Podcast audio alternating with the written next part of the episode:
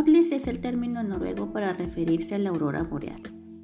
Esta luz, con su brillo único, nos guía en medio de la oscuridad y nos ayuda a no perder el norte. La literatura funciona en muchas maneras de la misma forma. Nordlis Literatura es un podcast literario que analiza esos textos inolvidables, esos textos que lejos de convertirse en anacrónicos u obsoletos, han influido generaciones enteras y han sido redescubiertos vez tras vez como verdaderas joyas que nos muestran lo increíble y asombroso de la creatividad humana.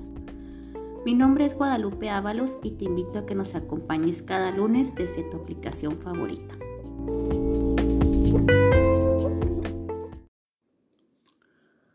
Hola queridos consentidos, ¿cómo están? Yo el día de hoy les traigo un libro que no he terminado de leer. Se llama 2666 de Roberto Bolaño. No sé cómo se dice, si se dice 2666 o 2666 o 2666. Yo le diría 2666 porque así como que es el comienzo de un número de teléfono, ¿no? 2666, seguro que es como todo mundo le ha de decir. Y pues fue escrita, es una novela póstuma del escritor chileno Roberto Bolaño. Fue publicada en el 2004. Y nadie sabe por qué se llama así la novela. Dicen que en toda la novela no dice por qué, ni, ni, da ninguna alusión al número, ni qué significa. Así que supongo que nos vamos a quedar con la duda. Y pues compré el libro en inglés. No, lo primero lo vi en la biblioteca de aquí, de mi rancho, en noruego. Me llamó la atención porque en la en la versión en noruego creo que dice que estaba inspirada en Ciudad Juárez. Algo así, no estoy segura, pero me llamó la atención cuando lo estaba poniendo. Yo, yo trabajaba antes en una biblioteca. Entonces lo puse en el, en el estante y que voy viendo esa novela tan gordota y luego luego me llamó la atención ¿no? y dije, ¿quién es este? Y vi Roberto Bolaño 266 y dije, ay, luego escritor latinoamericano y luego, luego lo quise abrir, pero hoy no, dije, en noruego, qué flojera, y lo volví a poner. Y luego después conseguí la versión en inglés, la compré, 900 hojas y garras, y lo quise empezar a leer en inglés, pero también así como que, ay no, qué pesado. Así que por lo que sucedió al último fue que eh, compré el audiolibro en español y ya después de no sé cuántas horas escuché, creo que es nueve o diez o ocho. No, creo que fueron casi nueve horas, ocho horas y garritas. Ya me terminé la primera parte, que es la parte de los críticos. Entonces la novela en realidad consta de cinco partes. La primera parte se llama la parte de los críticos, es la que ya terminé de leer. La parte de Al Amalfitano, la parte de Fate, la parte de los crímenes y la parte de Archimboldi. Y dicen que, o sea, que la reseña dice que que los cuentos este, tienen como que un trama principal o un trama que los une, que es el, los crímenes de las mujeres de Ciudad Juárez y que la novela en realidad se inspiró mucho en Ciudad Juárez. Digo, y esto pues obvio que me va a llamar la atención porque yo soy de Ciudad Juárez, Chihuahua, México, a mucho, mucho orgullo ocho, como dicen cuando se burlan de los de, Chihuahua, ocho, ocho chiles chilaca, ah, chile chilaca 880. Ay, no. Bueno, entonces a mí me interesa mucho eh, Juárez en la literatura porque pues ya Ciudad Juárez ya ha sido como que ya tenemos la serie del Netflix de Narcos, ¿no? Sale Juárez y en todo lo que sale Juárez siempre es así como que los narcos y así, ¿no? o que los crímenes de mujeres y todo esto, ¿no? Entonces me muchas veces me sentí ofendida, ¿no? Porque por ejemplo aquí en Noruega cuando la gente me preguntaba de dónde eres, ¿no? Pues que de Ciudad Juárez. Mucha gente me ha dicho, ah, que los narcos, ah, que matan mujeres, ah, que es bien inseguro, ¿verdad? Especialmente los años esos en los que Ciudad Juárez fue clasificada como una de las ciudades más violentas del mundo. Pues yo en esos entonces ya vivía acá en Noruega, pero pues de todas formas sí me preocupaba, ¿no? Mi familia, mis amigos. Eh, entonces, pues, si hay alguien que escriba acerca de Juárez y, y no precisamente trate de los feminicidios o del narcotráfico, de todos los problemas que hay en Ciudad Juárez, pues se me, llama la atención y no, o sea, no, no, no que esté interesada en que se limpie el nombre de Ciudad Juárez o que alguien le trate de redimir el prestigio de la ciudad o la reputación de la ciudad, pero alguien que diga hay algo más que que que feminicidios, hay algo más que que narco. O sea, hay más de un millón de personas que viven ahí. Y yo no creo que todas esas millón de personas sean totalmente miserables. Yo cuando voy de vacaciones, pues me gusta estar ahí. También cuando me regreso a Noruega me regreso con gusto, ¿verdad? No sé, yo me salí de Juárez hace muchos años, hace ya 17, 18, 17 años ya casi. Yo no sé si algún día voy a regresar, ya el tiempo lo dirá. Y en algunos episodios de aquí del podcast nos, nos iremos dando cuenta conforme el paso de las semanas. Pero ese no era el tema, ese no era el tema del podcast de mi regreso, de mi exilio, si vivo, si no vivo en Juárez y si bla, bla, bla. Lo que mi punto quería decir yo era que me interesa leer historias de Ciudad Juárez en las que no se hable solamente de feminicidios, de narco, de que, vengan con una perspectiva fresca. Eso es lo que, eso es lo que me llama la atención. Y, y yo sabía que, yo sé, sabía y sé que esta novela se trata de los feminicidios de Juárez que tienen ese, ese tipo. Pero la, hasta ahorita la parte de los críticos que escuché en el audiolibro, no siento que hable mal de Juárez. De hecho, de hecho me siento un tanto como que halagada, ¿no? Que un chileno que nunca estuvo en Ciudad Juárez escriba una novela mm, inspirada en Ciudad Juárez y una novela tan prestigiosa, tan, tan pesada, ¿no? Que, que ganó varios premios, ¿no? Que ganó el premio pues sí, ganó varios premios. A ver, este creo que era el National Book Critics Circle Award, el premio Salambó, el premio Ciudad de Barcelona, el premio Altazor, el premio Municipal de Literatura de Santiago y el premio Fundación José Manuel Lara. Al libro con mejor acogida por parte de la crítica especializada. Esta obra ha sido traducida al inglés, al francés, al italiano y que yo sepa, pues también ya, digo, ya la vi en noruego. No sé qué otros idiomas más la, la hayan traducido. Pero pues entonces sí, tú, sí tuvo bastante prestigio, ¿no? Y, te digo, y que alguien, que, que un chileno vaya y escriba una novela basada en mi ciudad y que haya sido así tan bien recibida internacionalmente, pues te digo, me siento así como que un poco halagada y así como que, wow, mi ciudad, ¿no? Y pues sí, se me hace muy padre, ¿no? Y yo tenía pensado hacer el, el podcast ya cuando haya escuchado toda la novela, pero siendo esta una novela tan extensa y y pues la parte de los críticos son es, básicamente un libro en sí Y de hecho creo que creo, tengo entendido que este señor quería, que, quería publicar la novela en cinco, en cinco novelas y que fueran así como que independientes la una de la otra, que, se, que se pueda leer una o la otra, o sea que no importa el orden en que leyeran los cinco partes. O sea, ahorita son cinco partes, pero la idea era que fuera cinco libros.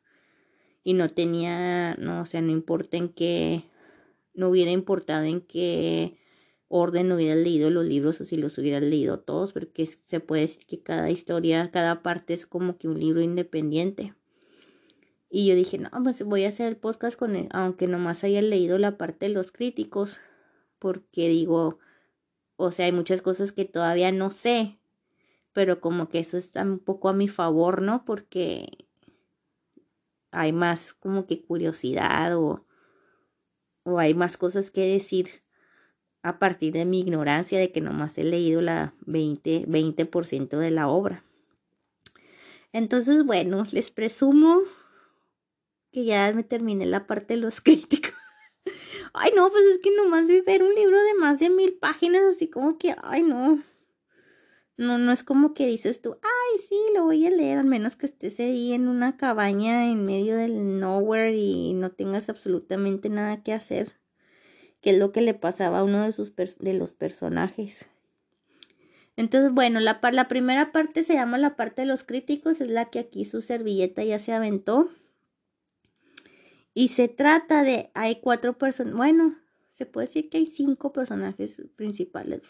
Pero bueno, la primera es Liz Norton, que es una inglesa, y luego Piero Morini, un italiano, Manuel Espinosa, un español, un francés que se llama Jean-Claude Pelletier, y luego el, el, el, que nunca se nos cae de los labios es el Archimboldi. Benu, von Archimbolde. Y bueno, entonces decimos, ustedes dirán que tiene que ver una inglesa, un español, un francés, un italiano y un alemán.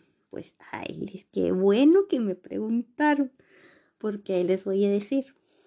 Resulta y resalta que Liz Norton, aunque sea, era inglesa, estudió licenciatura en alemán, maestría en alemán, doctorado en alemán y el doctorado en alemán lo hizo basándose en la obra de, creo que es literatura alemana lo que estudiaron, pero pues obviamente que también tenían que saber hablar alemán, ¿no? Para poder, para poder estudiar la literatura alemana.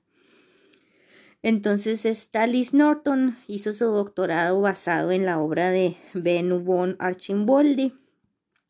Ay, luego que les cuento, dije yo, como lo mencionan tanto, o sea, de, de verdad, o sea, cada, cada párrafo, cada dos enunciados, algo tienen que decir de Archimboldi.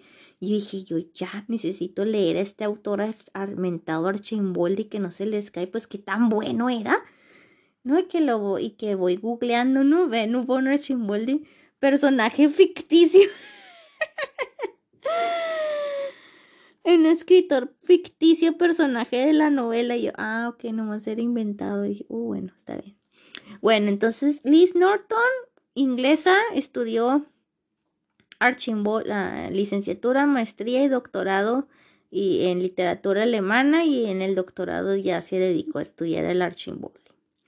Manuel Espinosa, español, creo que era de, es de Madrid. Este, lo mismo, ¿no? Licenciatura en literatura alemana, maestría en literatura alemana, doctorado en eh, literatura alemana y a quien no saben en qué se especializó, en Archimboldi. Y lo mismo pasa con Piero Morini y lo mismo pasa con Jean-Claude Pelletier. El francés este también se especializó en literatura alemana y el italiano también se especializó en literatura alemana. Y los cuatro personas, o sea, los tres hombres y la mujer se dedicaban a dar clases en la universidad como eh, de especialistas en literatura alemana. Daban, pues siempre daban que cátedras, ¿no? Que literatura alemana contemporánea, que, que fulanito y sutanito y así.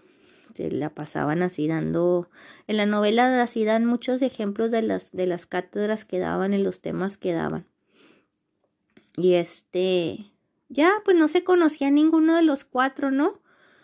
Y resulta y resalta que empezaron a coincidir en congresos, ¿no? Porque se la pasaban viajando, que iban a Alemania, que a un congreso de literatura alemana de tal y tal y que iban a otro congreso de literatura alemana en París, que otro congreso de literatura alemana en España, que en Italia, que en, que en Polonia, que y así. Entonces se fueron como que ya topando en todos los congresos y luego aparte que estos niños, el, el Montelier y el Espinosa y el Morini escribían en, no creo que no, no, no, o sí, bueno, escribían artículos así de ah, eh, analizando Archimboldi en las revistas de literatura alemana, ¿no? Esas revistas de literatura que nomás los que estudian eso leen, ¿no? Y, nadie les ha escuchado hablar nunca, pero en el ámbito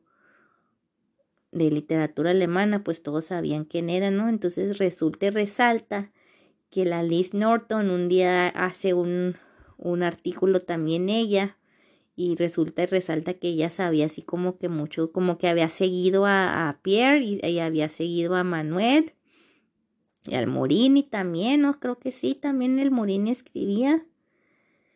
Y este, no, pues al último se quedan bien. Ah, pues es que este, el, el Pierre y el, y el español dicen, ah, se quedan bien este impresionados de que la Liz Norton supiera quiénes eran ellos y que hayas leído mis artículos, los artículos de que las revistas, ¿no? Y se quedan así como que, oh, sí, en su, ahí su ego, ¿no? Se vio eh, afectado, que se, se sentían todos logrados que la Liz Norton supiera quiénes eran ellos y así, ¿no? Y este, bueno, pues se fueron conociendo y entonces ya, ah, que también andas en este congreso, sí, que también andas en este seminario, ¿no? Que sí, entonces ya empezaron a, a salir a cenar después del, de los seminarios, se juntaban los cuatro y se iban a cenar a restaurantes acá, fashion, ¿no? Porque pues como eran académicos y maestros universitarios y tenían ahí sus fans, ¿no? De que los alumnos que, que leían sus artículos, ¿no? Entonces ya me imagino que se daban la buena vida, ¿no? Y iban y cenaban en restaurantes elegantes con vinos caros y así, ¿no? Y el Morini usaba silla de ruedas porque estaba, tenía una enfermedad de no, no sé qué, que, que, que tenía que usar silla de ruedas. Entonces siempre andaban los, el Liz Norton era la que lo empujaba al, al Morini o así se turnaban en quién empujaba a quién. Y pues empezaron a hacerse amigos, empezaron... Ah, y luego otra cosa que, que la manera que escribe este señor Roberto Bolaño, o sea... ¿Qué puedo decir? O sea, como que es muy, muy, es muy, muy valiente, muy, muy fregón, porque eso es, es, una, es un tiempo muy lento o sea, hagan de cuenta que dice, o sea, y cuenta historias adentro de la historia. Por ejemplo, está, eh, hay escenas en las que, por ejemplo, están en el restaurante los cuatro y luego las, la Liz Norton les empieza a contar una historia. No, que, que, que yo tenía un enamorado que cuando estaba chiquita, ah, yo, a mí me gustaba un niño que se llama Jimmy se llamaba James, pero que yo me acerqué y le dije Jimmy y que no entiendo por qué le dije Jimmy si ni siquiera lo conocía tan bien y le dije que se le había caído su borrador y yo pienso que esa es la primera vez que me enamoré y lo ya, pero lo cuenta la historia así y que traía el uniforme y que Jimmy tenía el cabello oscuro y los ojos también color castaño y luego tú, mientras estás leyendo todo esto, tú dices, no, pues está contando esta historia porque es importante para la novela o porque nos va a llevar y nos va a responder alguna pregunta. No, Lola termina de contar y luego que, ay, luego así chistes que, que, que ella cuenta lo, ay, que fue el chiste de malo y que el norte, que Morini no se rió, pero que Espinosa se sonrió nomás para ser cortés y así. O sea, como que no, no, o sea, no pasa nada en la novela. No, o sea, van y vienen y, y todos es un, relato muy lento que uno que ya, por ejemplo, en, ahora que estamos en el 2020, pues tú ya estás acostumbrado a leer otro tipo de literatura, ¿no? Así de que las cosas pasen rápido, que y todo así como que sea, quieres un rush, estás adicto a la adrenalina, ¿no? Que, que, que, que te emociones, que te, que te sientas curiosidad, que te enojes, que, o sea, que necesitas así como que tu... Sí, ya se volvió como que uno adicto, ¿no? A que todo pase rápido y la lectura sea rápida y ya te terminas el libro rápido también. Y, y este libro es como que todo, absolutamente todo lo contrario que, te digo, no está pasando nada, ¿no? Entonces la onda con el quinto personaje que para mí es el Archimboldi, resulta que los cuatro están obsesionados con el Archimboldi y hablan mucho de entre ellos de los libros del Archimboldi y que preguntan eh, qué habrá querido decir Archimboldi con esto y luego tienen ahí sus debates, no, no, que yo digo que quiso decir así, o sea, no, estás loco, ¿cómo crees que no, no se refería a eso? Y ahí tienen sus debatillos, ¿no? Y lo malo del Archimboldi es que es un autor en la novela hasta el momento que yo he leído, ¿no? No sé si después nos van a contar más. Pero hasta, hasta este momento después de haber leído el 20% de la obra, yo no sé quién es Archimboldi. Resulta y resalta que el Archimboldi pues le, no, no, le gusta nada la publicidad, no salen fotos, no, no va a los seminarios, aun aunque los seminarios inclusive se tratan de él, no va, no, no firma libros, o sea, o sea, le encanta la vida, pues la, la vida muy privada y los la gente no sabe dónde vive, si es viejo, si es joven, todos sospechan que es ya viejo porque pues ya escribió muchos libros y luego pasa el tiempo y se va haciendo como que más popular y que lo habían disque nominado al Premio Nobel de Literatura y este pero no lo no ganó y luego que otra vez al siguiente año otra vez lo, lo estaban barajando como uno de los finalistas pero nadie sabía dónde estaba el mentado Archimboldi, dónde vivía, ni, ni quién, si estaba casado, nada, no, no, se sabía nada de él. Y eso es algo que, que frustra mucho a, pues a todos los archimboldianos, ¿no? Y es así como que cuando, cuando leí esto me acordé mucho de eh, Elena Ferrante, ¿no? Porque esa es una autora en la vida real que que tampoco nomás se sabe que es italiana y sospechan creo que vive en Nápoles, pero de ahí en más nada no sale fotos en los libros y, y también no, no, no, o no se sabe, ni siquiera, ni siquiera saben, dicen que creo que ni siquiera se llama Elena Ferrante, que se me hace que eso Elena Ferrante nomás es un seudónimo. Entonces, para que vean que sí, que esto sí está como que inspirado en la vida real, ¿no?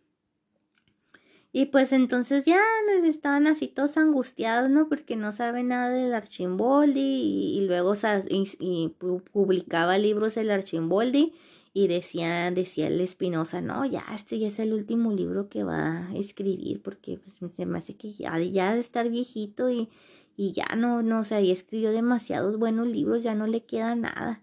Y pasaban poquitos años y no, resultaba que otro libro y así, ¿no? Y todos decían, es que de dónde saca tanto talento para escribir tan fregón y no sé, no, no, no, no daban crédito ni, ni, ni se lograban entender cómo, por qué, o sea, o cómo. Entonces ya resulta y resalta que los cuatro se fueron a un congreso en París o en Francia, no sé dónde, que conocen a un mexicano y este mexicano les dice, no, yo conozco, yo tengo un conocido que sí conoce a Archimboldi, le dicen del cerdo a mi amigo, y el cerdo conoció a Archimboldi. No, no es cierto, sí, yo, yo les contó la historia, no, no, que, que, que su amigo el cerdo era así, trabajaba ahí en la industria cultural de la Ciudad de México y que le habían hablado por teléfono y que fue al hotel y que estaba un hombre alto y ya mayor y que, que era el mentado Archimboldi y que les contó todo lo que hicieron, que habían ido a la Ciudad de México y que habían comido tacos al pastor y tomado tequila y escucharon a los mariachis y luego el último el cerdo llevó al, Archimboldi al, al aeropuerto porque él iba a ir a Santa Teresa, Sonora, que se supone que es el seudónimo por, por Ciudad Juárez, pero en el libro no se llama Ciudad Juárez, sino se llama Santa Teresa y está en el estado de Sonora.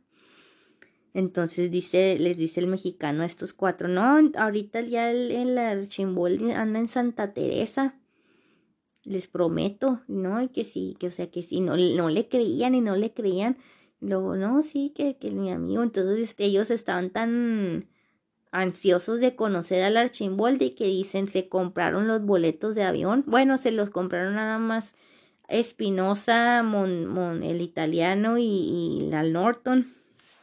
Y este, y este niñito, el italiano, no, no va porque dice, no, pues yo no puedo andar con sillas de ruedas. Así que mejor ahí paso. Y este Morini fue el que dijo, y no, pues yo aquí me quedo. Entonces fueron estos tres.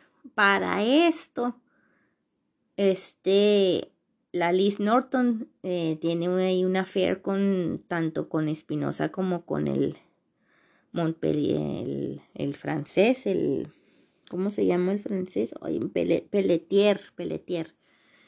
Entonces tiene una affair ahí con los, con Espinosa y con Pelletier.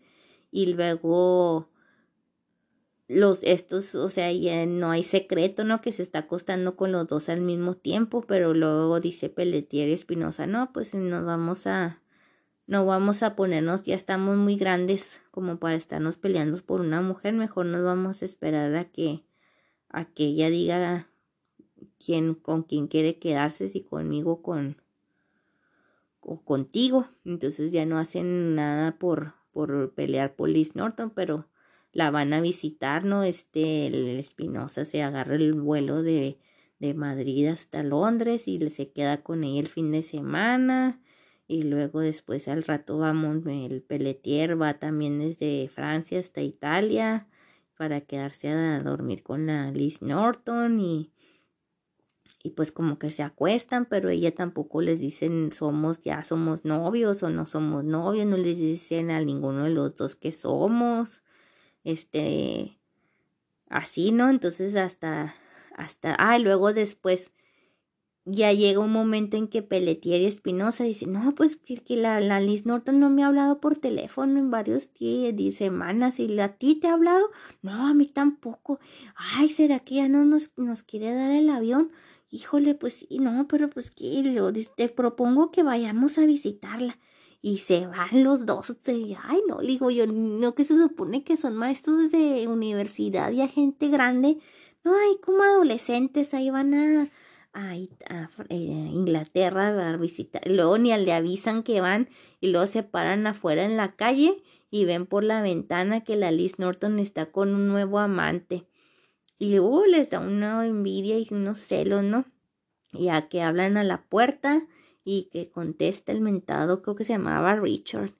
Y, le, este, los hace pasar y sí, pasen, no, que somos colegas y que bla, bla, bla, y muy cordiales, ¿no? Entonces se va el Richard y luego la confronta, ¿no? El, el español y el francés a la Liz Norton. Le dice que ya estén, que no nos quieres.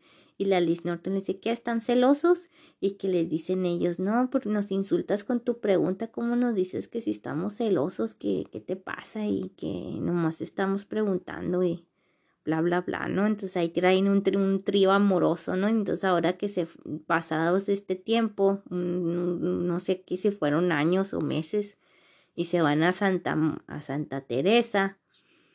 Los tres van a, buscar, van y buscan al rector de la Universidad de Santa Teresa y para preguntarle por el mentado Archimboldi.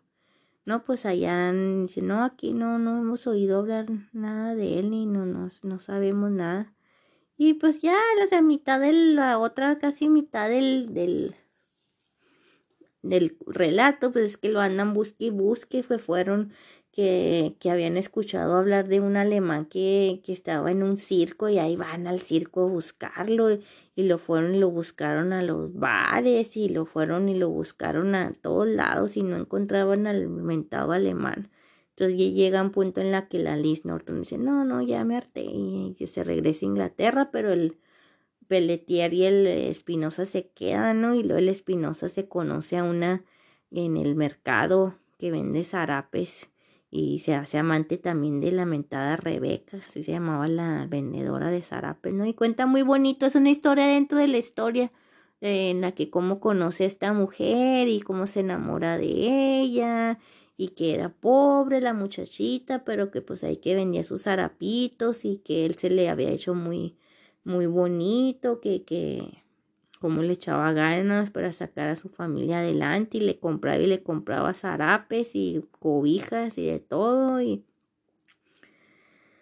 y luego sale sale a relucir esto de las de las mujeres que los feminicidios y dijo que le había porque luego el, el hijo del rector es el que andaba ahí como que en, no no no, no se sabe pero danla como que dan a entender que andaba así como que en malos pasos porque dice, pues dice, no, pues que se la pasaba fumando como muy nervioso y que se la pasaba tomando como, como muy nervioso y que no, no dijo nada, que es como que si estuviera nervioso preocupado con miedo. Entonces ya no, no dice nada, pero dan, relata un cierto lenguaje corporal y un cierto manera de comportarse, ¿no? Que tú sospechas que decía, ah, este como que andaba en malos pasos. Y, y pues al último se termina la, en la parte de los críticos que, que dice que les manda un email a la Norton y les dice, no, pues ¿qué creen? Ya les tengo noticias. Y tú, nosotros, ¡eh, yeah! Que ya encontraron al Archimboldi. No, la noticia no era esa, la noticia era de que ya decidí que no quiero quedarme con ninguno de ustedes, me voy a hacer novia del Morini. Porque resulta que la Liz Norton cuando andaba en, cuando se había regresado a Inglaterra se dio cuenta que en, real, que realidad amaba era el Morini. Ay no, y que va a Italia y que se siente bien angustiada, pero que nomás estar en la presencia del Morini él la, la calmaba y que bla, bla, bla. Bueno, el caso es que se queda con el Morini y esto así como que, ok. Y pues ya él al Espinosa ni le puede tanto porque pues ya estaba enamorado de la mentada Rebeca. Y, y entonces la pregunta era, ¿qué fue de Archimboldi? O sea, si estaba en Juárez, en Santa Teresa o no. Y entonces te queda, y, no, y en la parte de los críticos no contesta esa pregunta. Entonces no, nosotros como que toda la parte, todas esas 250 hojas están buscando al Archimboldi. Todo que resulte para no encontrarlo. Y se termina la, la historia en el que el Pelletier le dice, pues yo sé que no vamos a encontrar a Chimboldi, pero yo estoy 100% seguro que él está aquí. Eh, yo, yo, los, yo, siento, yo siento que él está aquí, ya ha estado aquí. Y le dice el, el, Espinosa, sí, yo estoy totalmente de acuerdo contigo y te creo. Y ya, pues así se terminó la, la parte de los críticos, pero les digo, lo que me llamó bastante la atención fue la forma de relatar de, de Bolaño, ¿no? Que son, es una trama muy, muy lenta en el que se va eh, describiendo las maneras de caminar, que se... Eh, que iba caminando de tal y cual forma, que se acomodó el cabello detrás de la oreja, que, o sea, pensó tal y, estaba a punto de decirlo, pero no lo dijo porque bla, bla, bla. Y luego es muy raro porque en realidad tampoco nunca nos, nos describe el, el aspecto físico de ninguna de estas personas. O sea, lo único que sabemos es que el Archimboldi se supone que era alto y, y ya mayor de edad, pero de ahí en más no sabemos mucho. Entonces, pues sí tengo ganas de seguir escuchando las otras partes. Y pues ya, este, esta fue la parte de los críticos, parte 1. Y los próximos episodios voy a estar tratando de las, de las otras partes conforme vaya terminando de leer la obra. Y sí que les recomiendo que, pues si no se quieren aventar el libro de mil páginas, pues les, sí les recomendaría que se consigan el audiolibro porque si está, bueno, a a menos a mí sí me gustó y, voy a confesar que muchas veces me quedé dormida porque de veras no, es que sí digo, está bien lenta la trama, pero, pero como que ya llega un punto en el que te empieza así como que a llamar la atención, a como que engage, como que te, te empiezas a involucrar, ¿no? Como que dices tú, ah, no, ¿qué pasó? ¿Y qué sigue? ¿Y qué hicieron? Y como que ya empiezas a conocer más a los personajes, entonces conforme va pasando el tiempo, como que les vas agarrando cariño y... Ah, otra parte que me gustó bastante de, esta novela es que siento como que con 250 páginas dijo la gente es gente y se cuece, en todos lados se cuecen habas. Como que si alguien me pudiera, que alguien me preguntara, a ver, Guadalupe, dinos con, una frase mm, que, o dos frases, de qué se trata la novela. Yo diría, no, pues, o sea, sería, la gente es gente y en todos lados se cuecen habas.